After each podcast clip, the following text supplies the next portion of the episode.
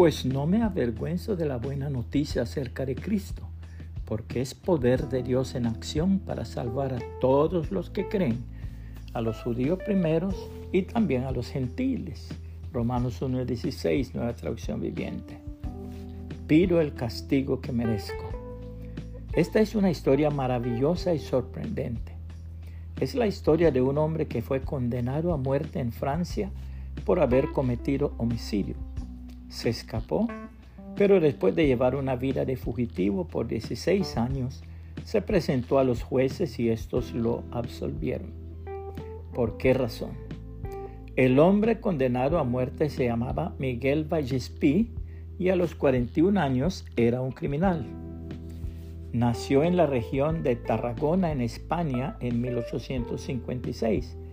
De allí se trasladó a las cercanías de Narbona, en Francia, en donde entabló relaciones con una viuda de apellido Sarroque, a la cual hirió gravemente, conjuntamente con un individuo de apellido Guardaviola, de quien sentía celos. Dejando los malheridos, escapó a África. Allí supo que solamente los había herido. Regresó a la región y asesinó a la viuda hiriendo gravemente de paso a un vecino de ella.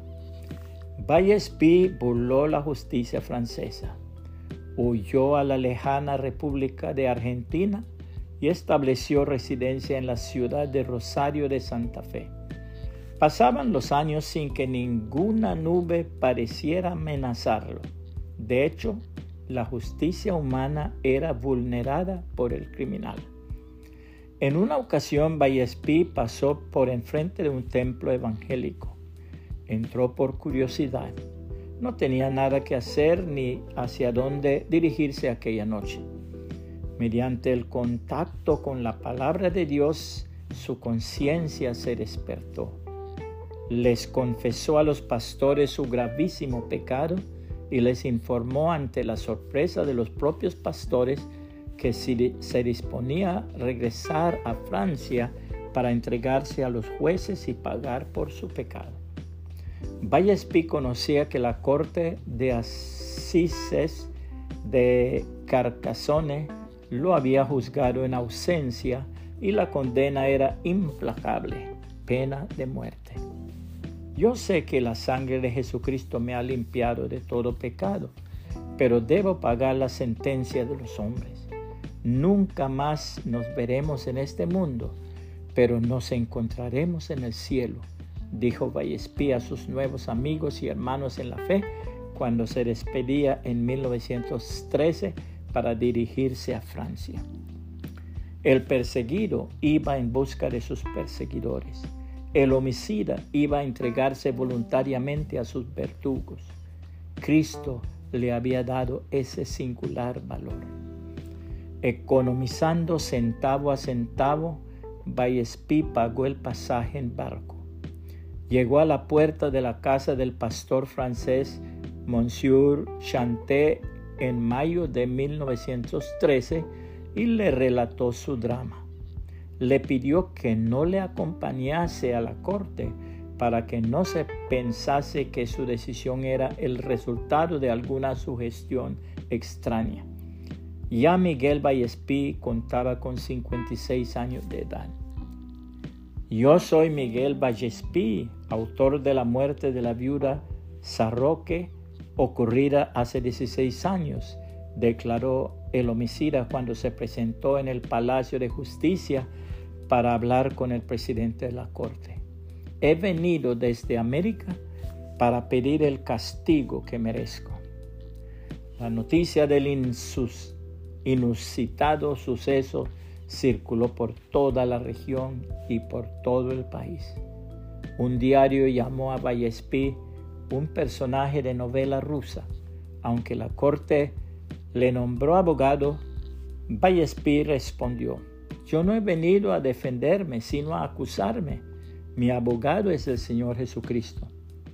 El presidente del tribunal opinó, este criminal no manifiesta el arrepentimiento del miedo, tan común por lo general. Es el arrepentimiento cristiano que pide y reclama las reparaciones. El procurador general de Francia, Mr.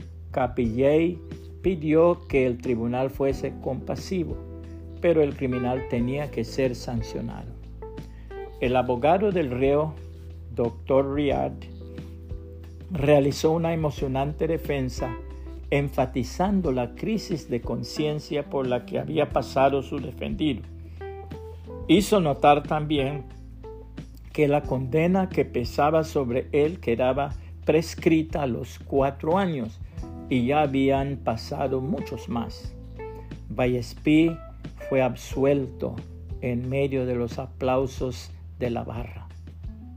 Regresó a Rosario de Santa Fe, en donde había tenido como Saulo su luminoso camino de Damasco.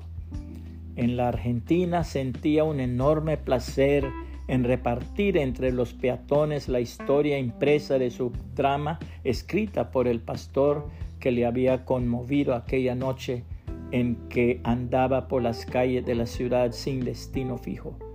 Cuando los grupos comentaban la lectura, Vallespí con gran solemnidad les decía, el hombre de que habla esa historia soy yo.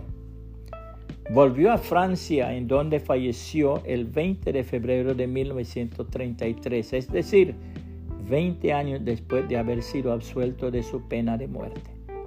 Aun cuando estaba muy viejo y sordo, Vallespí no faltaba a los servicios de la iglesia y el pastor Chanté seguía siendo su consejero y amigo como en los dramáticos días de su presentación ante los jueces. Vallespí murió testificando que el Evangelio es poder de Dios para salvación a todo aquel que cree. La palabra de Dios declara, no se dan cuenta de que los que hacen lo malo no heredarán el reino de Dios. No se engañen a sí mismos.